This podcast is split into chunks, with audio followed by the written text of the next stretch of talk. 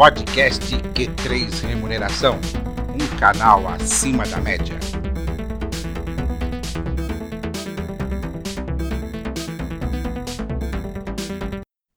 Olá, você profissional de gestão de pessoas e especialmente de remuneração. Está começando mais um episódio do podcast Q3 Remuneração, um canal acima da média. Eu sou Vanderlei Abreu, jornalista especializado em recursos humanos, e comigo está Matheus Oliveira, idealizador do Q3 Remuneração e sócio-diretor da RH Plus, referência em remuneração. A consultoria que não fecha negócios, abre relacionamentos, que vai dar alguns recados antes de iniciarmos o nosso programa. Olá, Matheus. Olá, Vanderlei, tudo bem? Estamos aqui novamente com o nosso programa.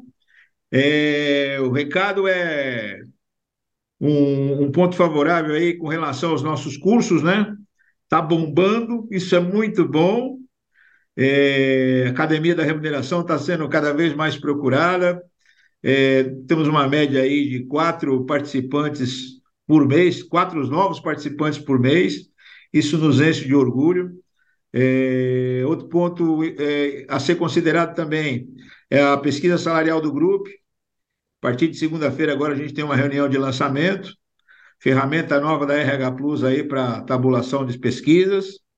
E muito em breve o lançamento do salário, né? Salário Market Pay, que é a nossa plataforma de, de, de pesquisas salariais, é, que estaremos, deveremos fazer o lançamento aí muito em breve. Estamos finalizando aí esse, esse novo projeto. E hoje tem uma amiga aí de, de mais de 20 anos aí, de, de, de longa data aí, para a gente estar tá conversando sobre um assunto que é ainda desconhecido por muita gente. É isso aí, bastante notícias boas.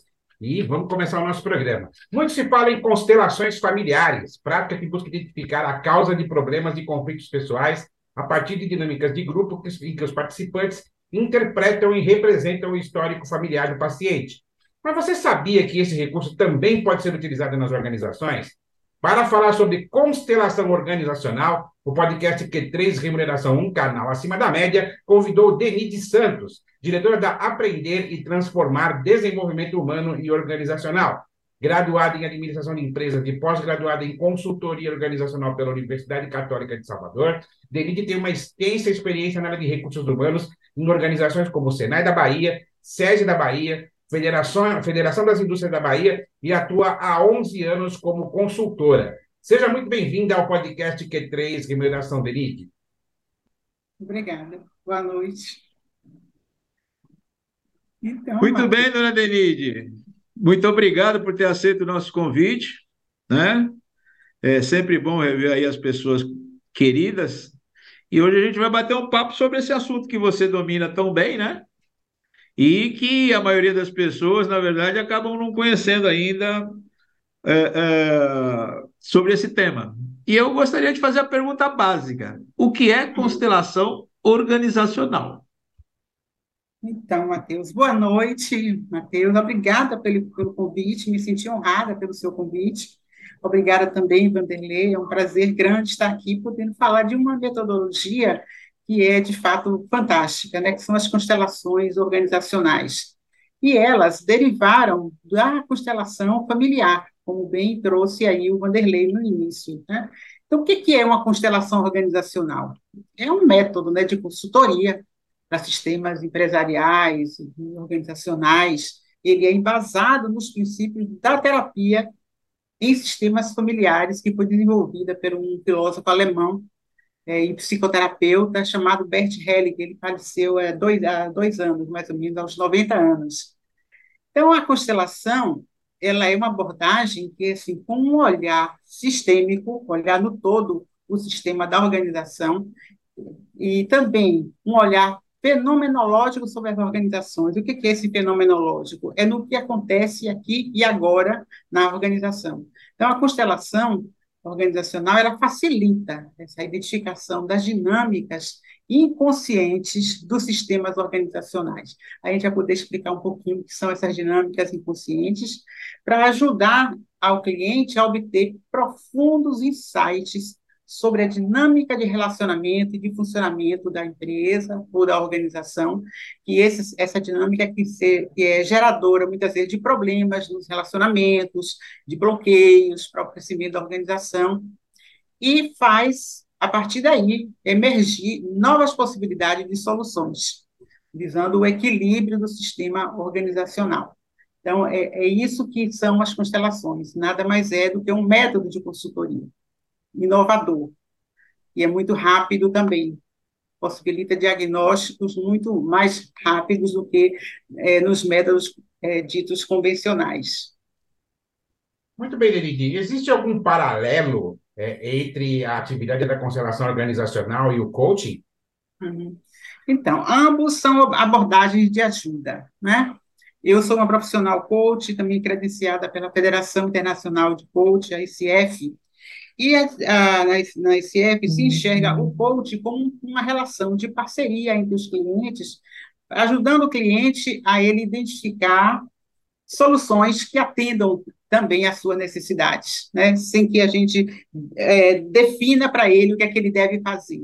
Então, nesse aspecto, se assemelha também à, à, a constelação organizacional, porque ela busca ajudar o cliente a enxergar quais são essas dinâmicas invisíveis que estão por trás do problema que se apresenta, para que a partir daí ele possa ter essa visão toda do sistema e poder fazer escolhas, tomar decisões, é, definir que ações ele vai fazer.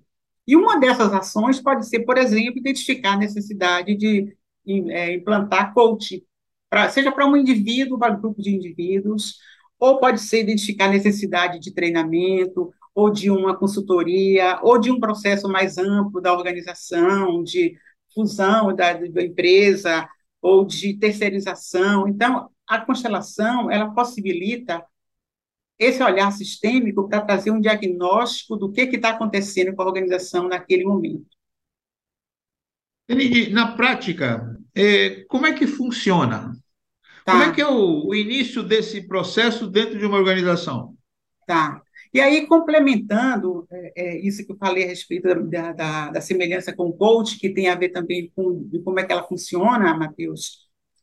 Uh, o coach, ele é uma abordagem de ajuda e ele pode utilizar o método das constelações como uma ferramenta durante o processo de coaching para ajudar o cliente, por exemplo, a identificar e tomar decisões né, quanto à carreira dele, decisões de permanecer na empresa, de avançar em algum cargo, é, que ele possa olhar por que, que ele se sente desconfortável em determinada posição, por que, que ele não está conseguindo é, assumir uma liderança efetiva frente à sua equipe. Então, a, as constelações trazem uma ferramenta que possibilita ao profissional coach utilizá-la como um ferramental para o cliente tratar dessa questão. Não só o cliente em nível individual, quanto também é, no, no trabalho de grupo. E como é que ela funciona? A gente pode falar como é que ela funciona desde o ponto inicial de contratação, que ela pode se desenvolver com uma demanda da empresa para se resolver algum problema, alguma questão, é, e aí cabe ao profissional, consultor, que tiver esse conhecimento, esse domínio dessa, dessa ferramenta, da constelação de identificar se aquele problema que a organização está trazendo é um problema sistêmico. Porque nem tudo é um problema sistêmico. Às vezes pode ser uma questão que vai ser resolvida é, com outro ferramental, com um treinamento, por exemplo. Mas, às vezes, é um problema que precisa ser olhado é, com uma maior profundidade para ver o que está submerso, que não está tão visível. Então, nesse aspecto, como é que se desenvolve a, a, o processo? Numa, através de uma entrevista sistêmica com o, o demandante, para se identificar qual é a questão que vai ser tratada. E é recomendável que essa entrevista envolva a alta direção, já que a gente está falando de sistêmico. O que é sistêmico? É olhar a organização como um todo, olhar todos os elementos dessa organização. Então, quais são esses elementos? Os funcionários, é, a alta direção, as áreas da empresa, os produtos da empresa, os clientes, os fornecedores, o mercado, todos esses elementos fazem parte do sistema da organização. Então, quando tem algum problema, é preciso se verificar quais desses elementos estão implicados nesse problema para se buscar uma solução. E como é que ela acontece do ponto de vista do processo mesmo? É que a constelação organizacional ela é feita com representantes dos, dos profissionais da empresa e dos elementos da empresa. Suponhamos que eu tenha aqui uma demanda do Matheus, que é diretor de uma empresa, e o Vanderlei trabalha com ele também. E aí vocês dois lideram uma equipe. Então, para isso, eu vou primeiro conversar com o, demand, o demandante do mais alto escalão para identificar onde é que está o problema, se o problema, quais são as áreas que estão envolvidas, que elementos eu vou colocar nesse sistema. E depois vou trazer uma equipe, isso quando eu falo, falo de trabalhar a constelação é, com uma atividade grupal, porque ela também pode ser feita individualmente. Eu posso fazer a atividade, a intervenção, somente com o diretor da empresa, e aí eu vou utilizar como elementos algumas figuras, que podem ser figuras, um boneco, por exemplo, ou então objetos que nós chamamos de âncora. Né? Ou eu posso chamar uma equipe, profissionais da minha, do meu relacionamento, pessoas que nem conhecem Mateus, que não sabem nem qual é o problema dele, para representar os elementos do sistema. Então, tudo ocorre como se fosse uma dinâmica, como se fosse um psicodrama, porque essa abordagem também foi beber da fonte do psicodrama de Jacob Moreno, embora ela não seja somente isso. Então, a gente disponibiliza a, a, a, as pessoas, eu vou pedir ao Matheus para ele fazer uma colocação sistêmica do problema. Então, suponhamos que ele traga assim, olha, meu produto não está conseguindo decolar. Estou tendo dificuldade em vender determinado produto. Então, a gente pede para que ele coloque alguém para representar este produto coloque alguém para representar o cliente, coloque alguém para representar o fundador da empresa, etc. Então, o constelador é quem vai identificar como é que ele vai tratar aquele problema. E o cliente é quem coloca. O que é colocar? É ele trazer, ele, ele colocar a imagem, dar uma forma na imagem interna que ele tem do problema. Então, por exemplo, se eu estou aqui, eu posso trabalhar até mesmo com objetos assim, quando eu faço a constelação é, virtualmente. Então, eu posso pegar isso aqui para representar um produto, e aí eu ponho em um determinado, peço ao cliente para ele colocar em determinado lugar. Isso aqui é o cliente, isso aqui é o quê? Isso aqui é quem desenvolveu o projeto, ele vai e coloca. Aí, ele, ele vai trazer, vai representar figurativamente a imagem interna que ele tem da situação. A forma como ele coloca já ajuda ele a enxergar o problema. Se ele coloca distante, coloca perto, então se a figura está tá olhando para o problema ou não está. Então, todas essas informações o constelador vai ajudar o cliente a enxergar aquele problema e poder tomar decisões. Então, o processo funciona assim. Eu não sei se eu me fiz entender, então, dúvidas a gente vai falando, porque para quem nunca vivenciou, é, e talvez seja por isso, Matheus, por se tratar de uma abordagem diferenciada, inovadora, não convencional, ela ainda esteja carregada ainda de uma, uma percepção meio distorcida e às vezes mal interpretada também do que que seja é, as constelações. Era justamente isso que eu ia perguntar para você, Denise. Já que a constelação ela faz um trabalho tão profundo de diagnóstico e transformação organizacional, por que, que se fala tão pouco desse assunto? Pois é. Primeiro, é, eu acredito, Vanderlei, que seja o fato dela é, ser derivada de uma abordagem terapêutica.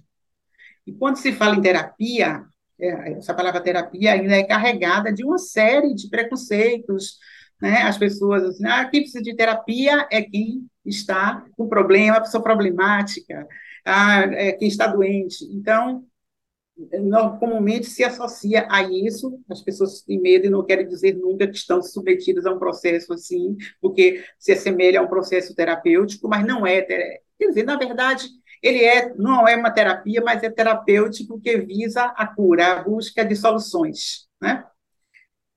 Tem, tem esse fato, e tem o fato também de ser uma abordagem não convencional, porque a gente está trabalhando aí com elementos é, diferenciados, a gente trabalha com chamada abordagem sistêmica, é, a gente fala de energia, de campo mórfico, o que, que, é isso tudo?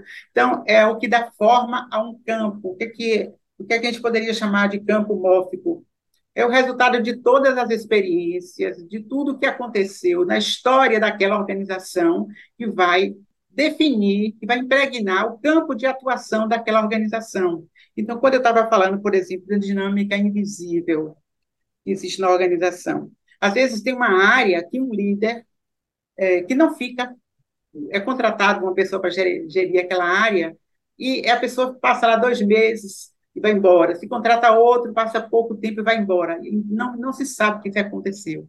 Normalmente, o, o, eu já fui chamada para trabalhar uma, uma situação assim, e o diretor me disse: é, eu não sei mais o que fazer, porque eu contrato um profissional é, eu utilizo testes psicológicos, uma avaliação criteriosa, o profissional tem um excelente currículo, mas ele vem aí e não fica. Então, significa que existe alguma outra coisa, além daquilo que ele está trazendo, que está, é o que se chama de emaranhado sistêmico.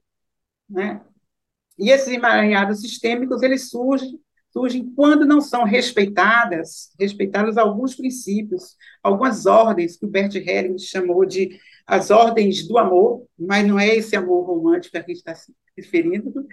Então, esses princípios foram adaptados para a realidade da organização. É, quais são esses princípios? O primeiro é o vínculo, que é o chamado direito de pertencer. São três princípios básicos, né? O direito de pertencer. Então, todo mundo tem o direito de pertencer é, qualquer pessoa que, se, que naquela organização, enquanto ela está lá, ela precisa ser incluída e respeitada como membro da organização. Então, às vezes, acontece situações de que a pessoa trabalha lá, mas não é nem considerada. Acontece o chamado assédio moral, se isola uma pessoa, ou é até mesmo uma área que ninguém nem. Aquela área existe lá, mas é como se estivesse no ostracismo. Então, isso é uma forma de dizer você não pertence ao sistema. Então, é, Contrariando a essa norma, vão surgir emaranhamentos, vão surgir situações, problemas que não serão resolvidos com mero treinamento. Então, é preciso que seja respeitado, aquela área seja incluída, ou aquela pessoa seja incluída. A segunda, a segunda ordem é a questão da hierarquia, é de quem chegou primeiro. Numa organização, quem chegou primeiro tem os fundadores, os criadores do produto precisam ser olhados, honrados e respeitados. É, existem associações na, na, nas áreas. É, é, um, é um tema que não é tão. É uma verdade que não é tão calada, né? porque ainda gera estranhamento das pessoas. Por que, que esse tema ele não é de domínio dos profissionais de, de recursos humanos? Por que, que é, é, ao contrário do coaching, que as pessoas foram em busca de conhecimento e de repente surgiu o coaching de tudo que era jeito aí, né? Para tudo que tinha coaching. Por que, que esse tema, é, dado a relevância que ele tem, a importância que ele tem, ele não é discutido, não é procurado, não é de interesse do profissional de recursos humanos? Então, é, as constelações a formação nas constelações sistêmicas, familiares e organizacionais, é, não é uma formação acadêmica, né? porque as constelações é um método empírico, não foi testado cientificamente. Então, ele não, não, não está na academia. Ele não é apresentado como sendo um método de treinamento, enfim.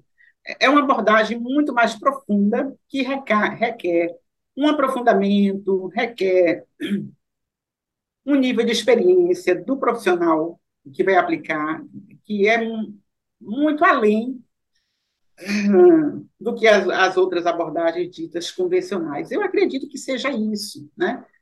Também pelo fato de não ser essa abordagem convencional, ela trabalha com alguns elementos inovadores, então acredito que seja em função disso, né? Você, pode citar, você pode citar algum, algum case que você tenha feito ou que você conheça é, de hum. constelação organizacional que tenha sido feito aqui no Brasil? Assim, é, eu até participei é, no CONAR, eu não me lembro em, que ano foi, de dois, da apresentação de dois cases de duas multinacionais. Uma delas. Olha, era justamente isso que eu ia perguntar para você em seguida. Eu estava nesse lugar, então. Ah, Olha, se eu não estiver enganado, foi a General Electric. Isso. A General exatamente. Electric, se eu não estiver enganado, era Singenta, porque eu lembro que um dos painelistas era o Zé Luiz Weiss. Uhum. Né? Na época, o Zé Luiz Weiss ele era diretor de recursos humanos da Singenta. Né? Uhum. Então, se não me engano, foram essas duas empresas. Né? Então, prossiga aí, por favor. Então, uma delas foi a, a GE. Eu estou com, peço desculpas, eu estou com um problema aqui na minha garganta. Uma delas foi a GE, que corajosamente aplicou essa, essa abordagem. Né? Estava sendo muito bem assessorada por uma empresa também lá em São Paulo, que existem muitas consultorias sérias, com resultados já consolidados né, de, de, de intervenção por meio dessa abordagem metodológica. E eu, pessoalmente, já atuei com algumas organizações também, mas com uma abordagem mais gerencial do que organizacional, de questões da, do, de problema de gestão, de trabalhar, às vezes, conflitos na área, é, mas ela é aplicada muito na realização de diagnósticos ou até mesmo de prognósticos, quando a empresa quer lançar um produto e quer poder olhar, identificar como é que aquele produto é, poderia ser colocado né, no mercado, se seria é, bem visto, se é o momento ou não, né, olhando todos é, os fatores que colaboram é, para que para que tudo flua bem, né? E quando é que surgem os emaranhamentos, os problemas e as coisas não fluem bem? Quando alguns dos princípios básicos não estão sendo respeitados. O primeiro deles, que eu falei anteriormente, que é o vínculo, esse vínculo precisa ser respeitado, as pessoas precisam ser incluídas. Às vezes as pessoas são excluídas, são demitidas de uma forma não, não justa, e isso gera o que se chama de lealdade invisível de quem ficou, mesmo que não tenha conhecido aquela pessoa, às vezes a forma como aquela pessoa foi desligada acaba gerando um nível de insatisfação, algo que não se pode definir olhando somente para os métodos ditos é, tradicionais. Né? Então, a segunda ordem é a ordem da hierarquia, e nessa ordem da hierarquia, assim, de quem chegou primeiro, seja de se respeitar e se honrar quem fundou a empresa, quem criou a empresa, que às vezes pode até não estar mais, pode até ter falecido, mas é preciso se honrar essas pessoas que criaram. E também é, a hierarquia entre os cargos.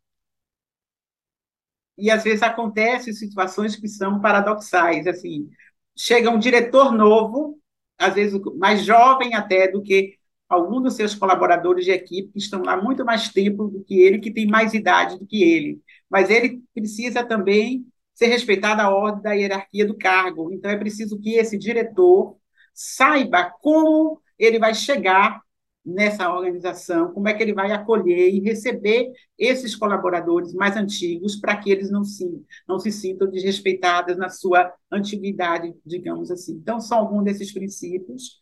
E o outro princípio é o equilíbrio do dar e tomar, né?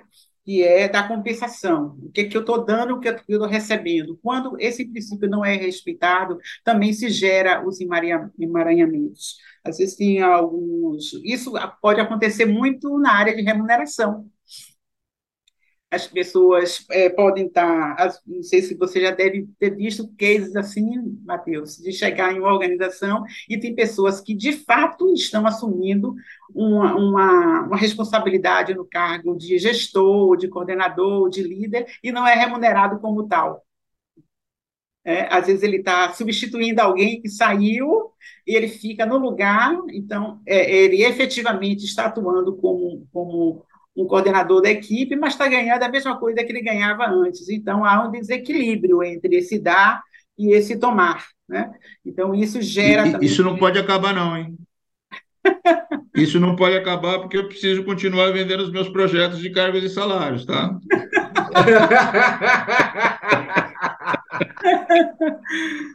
Pois, pois é, mas seria uma, uma seria, mas você iria trabalhar com dentro de uma, uma perspectiva de se trazer soluções sistêmicas. Você pode incluir isso na sua, na sua abordagem organizacional de consultoria para se identificar problemas que estão acontecendo, né?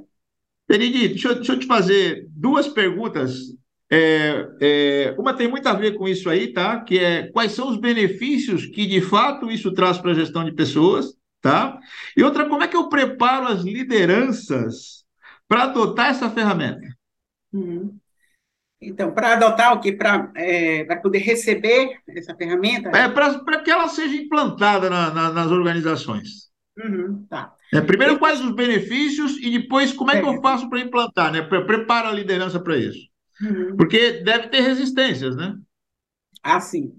Então, é, os benefícios, primeiro é assim, a rapidez do diagnóstico, de situações que às vezes as pessoas olham, olham e não conseguem enxergar. Então, a, o método da constelação possibilita que você possa tornar, objetivar aquilo que é subjetivo. Você não consegue encontrar respostas. Então, uma imagem, e você vai lá e faz a colocação, te possibilita um diagnóstico rápido é, possibilita você também fazer uma análise a partir daquele diagnóstico e, e tomar é, medidas muito mais eficazes do que você poderia estar aplicando algumas medidas mais assim, no escuro, sem ter uma noção real do, que, do problema que estava acontecendo.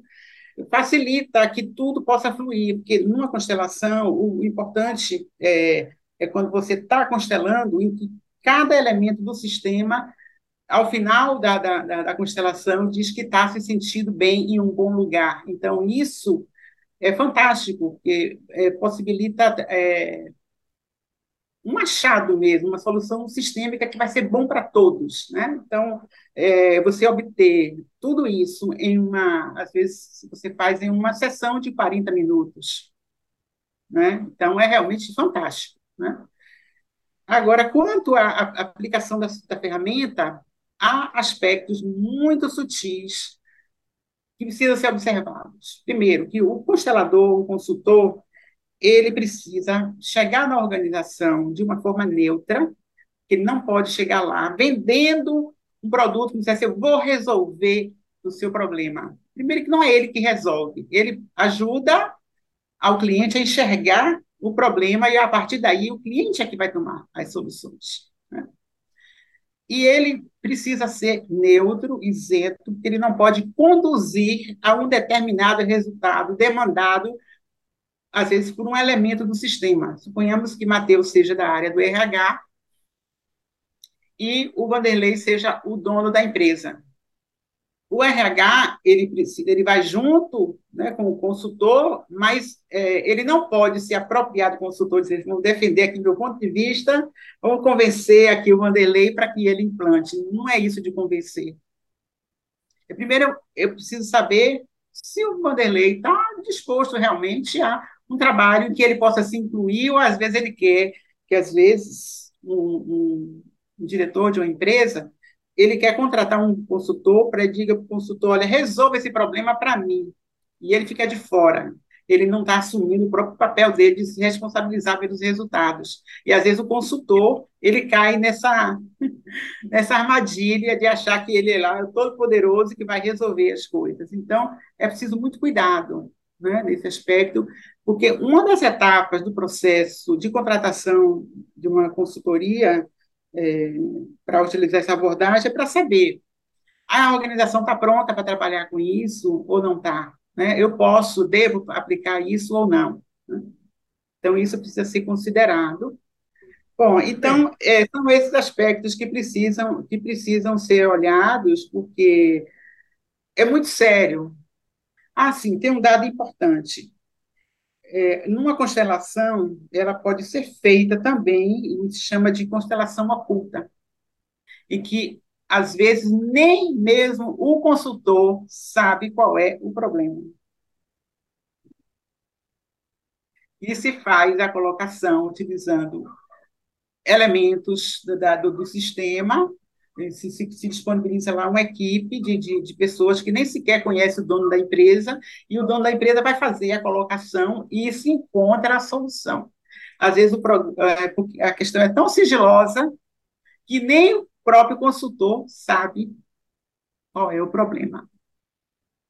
E Aí isso, isso, Vanderlei, para quem não conhece, gera, gera medo, porque tudo aquilo que não é conhecido, as pessoas temem o desconhecido. Aí já ficam achando que tem a ver com o que é que foi isso?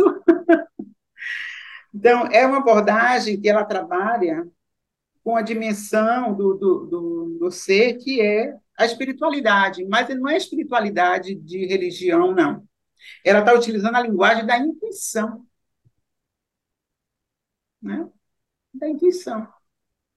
A gente não tem ele se respeitar, por exemplo, a partir é, do que é, do fato que é apresentado, as outras linguagens também que são oferecidas, que nós, que nós como seres humanos temos. Então, a linguagem do corpo, a linguagem do corpo é a sensação. Então, tem situações que a gente sente arrepios, né? uma sensação de peso nas costas, de dor de barriga, todos esses são sinais que a gente percebe diante da situação e que numa constelação a gente vai perguntar para o constelador e isso aí pode significar muita coisa, né? Tem a linguagem também das emoções, a linguagem emocional, que é também uma emoção, pode ser raiva, pode ser medo, pode ser tristeza, isso também aparece, a gente pergunta, o que é que você está sentindo aí? Ah, eu estou sentindo medo de então, a gente trabalha com essa, essa multidimensionalidade do ser humano. E o, o espiritual é, é, isso, é a intuição, que é a linguagem, na, na a linguagem do mental também é o que os pensamentos, o que, é que você está pensando nesse momento. Então, nós utilizamos todos esses recursos para poder ajudar o cliente a encontrar uma solução sistêmica para as questões que ele está trazendo, e muitas vezes são problemas que se repetem sempre e que já se investigou, já se tentou várias soluções e não se encontrou respostas. Então, é possível que nessas situações se trate de um problema sistêmico que possa ser resolvido com o recurso das, constelações organizacionais.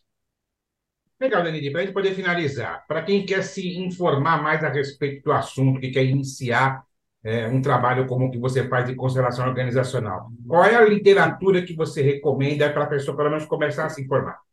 Uhum. É, existe já uma farta literatura sobre o assunto. Tem uma, um aspecto importante que, assim, a área judiciária já vem utilizando o método das constelações para a solução de, de conflitos familiares tem um, tem um juiz, que é, se chama Sam Storch, ele inclusive já deu entrevista no Fantástico, já há uns quatro, cinco anos atrás. Ele, ele criou um curso chamado Direito Sistêmico, então, os profissionais de direito estão fazendo e estão aplicando, já em 14 estados aqui da federação, já está sendo aplicadas as constelações no, no judiciário, e é, isso vai facilitando né, com que essa abordagem seja aplicada, para quem quer começar a entender, eu até trouxe aqui ó, esse livro do Bert Helling, que são as constelações familiares, já que as constelações organizacionais elas são ainda mais complexas do que as constelações familiares, porque cada a organização é feita de indivíduos e os indivíduos já têm o seu histórico familiar. Então, muitas vezes as suas questões familiares já são trazidas para o ambiente organizacional. Então, a, a, o estudo começa por aqui, e tem esse livro também, olha, as constelações organizacionais. Esses são alguns, tem outros aí, tem muita literatura, muita literatura também em inglês, porque essa é uma abordagem que ela se difundiu muito na Europa. Eu gosto muito desse livro do, do Ian Jacob Stan, A Alma do Negócio. Então, é, é exatamente para constelações organizacionais. Então, eu diria que começasse por aí. Tá? Assim, tem uma trilogia também que foi desenvolvida pelo próprio Bert Hellinger. Ele começou a escrever um livro é, que ele chama a trilogia do sucesso. O primeiro se chama Êxito na Vida, Êxito na Profissão. Que é mais dirigido para os indivíduos. O outro é História de Sucesso, que é o segundo livro, História de Sucesso na Empresa e no Trabalho. E o terceiro são as leis sistêmicas do, do, da assessoria empresarial. Então, tem essa literatura, e à medida que você vai pesquisando, está encontrando muito mais. Desculpe. Eu... Muito bem. Estamos chegando ao final desta edição do podcast Q3 Remuneração, um canal acima da média, e eu quero agradecer a Denise Santos pela participação neste programa. Lembrando que os nossos programas está, estão disponíveis nas plataformas Spotify, Anchor, FM, Google Podcasts e também no YouTube, toda segunda-feira. Até o próximo programa. Podcast Q3 Remuneração, um canal acima da média.